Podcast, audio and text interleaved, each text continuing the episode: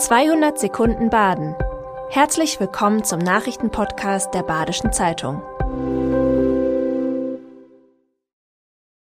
Die Nachrichten am Dienstag, den 9. Januar.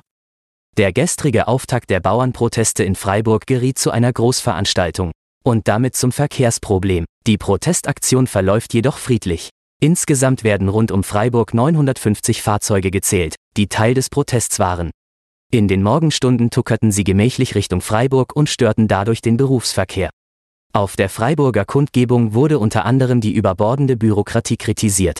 Die fünf Initiatoren der Freiburger Demo legen indes Wert auf Distanz zum Angriff auf Robert Habecks Fährfahrt sowie rechten Akteuren. Franz Beckenbauer ist im Alter von 78 Jahren gestorben. In Erinnerung bleiben wird der Münchner trotz der Affäre um die WM 2006 als Glückskind, Weltmeister und prägende Figur des deutschen Fußballs. Zuletzt hatten die schlechten Nachrichten über Franz Beckenbauers Gesundheitszustand zugenommen. Sowohl mit dem FC Bayern als auch mit der Nationalmannschaft feierte der Kaiser Erfolge. Auch als Sportfunktionär gestaltete Beckenbauer den deutschen Fußball und holte die Weltmeisterschaft 2006 nach Deutschland. Schattenseiten der Karriere wie Affären um diverse WM-Vergaben konnten dem Bild Beckenbauers nie nachhaltig schaden. Einen ausführlichen Nachruf auf Beckenbauers Leben lesen Sie heute in der BZ. Der Kuhforden Fanclub ist kein SC-Fanclub wie jeder andere. Denn die 150 Mitglieder leben allesamt in den Niederlanden.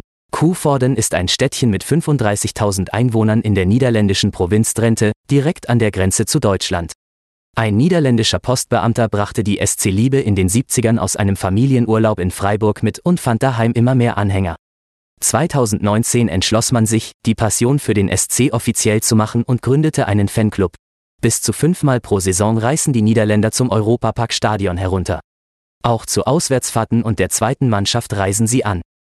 Mit Mundart, Blasmusik und traditioneller Tracht haben die Trachtengruppen aus dem Schwarzwald ihre Neujahrsgröße im Freiburger Regierungspräsidium überbracht. Dabei stand auch die Demokratie im Mittelpunkt.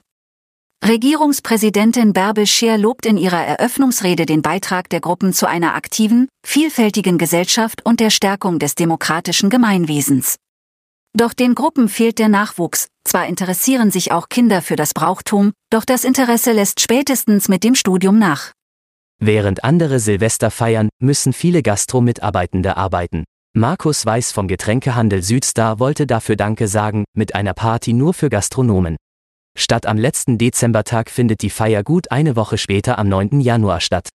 Im Aga Club gibt es dann ein Stadt Böllern und Countdown, ein Stimmungsfeuerwerk und andere Acts. Damit will Südstar den Angestellten in der Gastro etwas zurückgeben.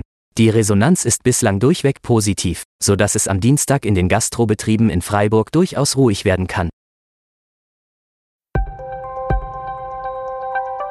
Das war 200 Sekunden Baden. Immer montags bis freitags ab 6.30 Uhr. Aktuelle Nachrichten rund um die Uhr gibt's auf der Website der Badischen Zeitung badische-zeitung.de.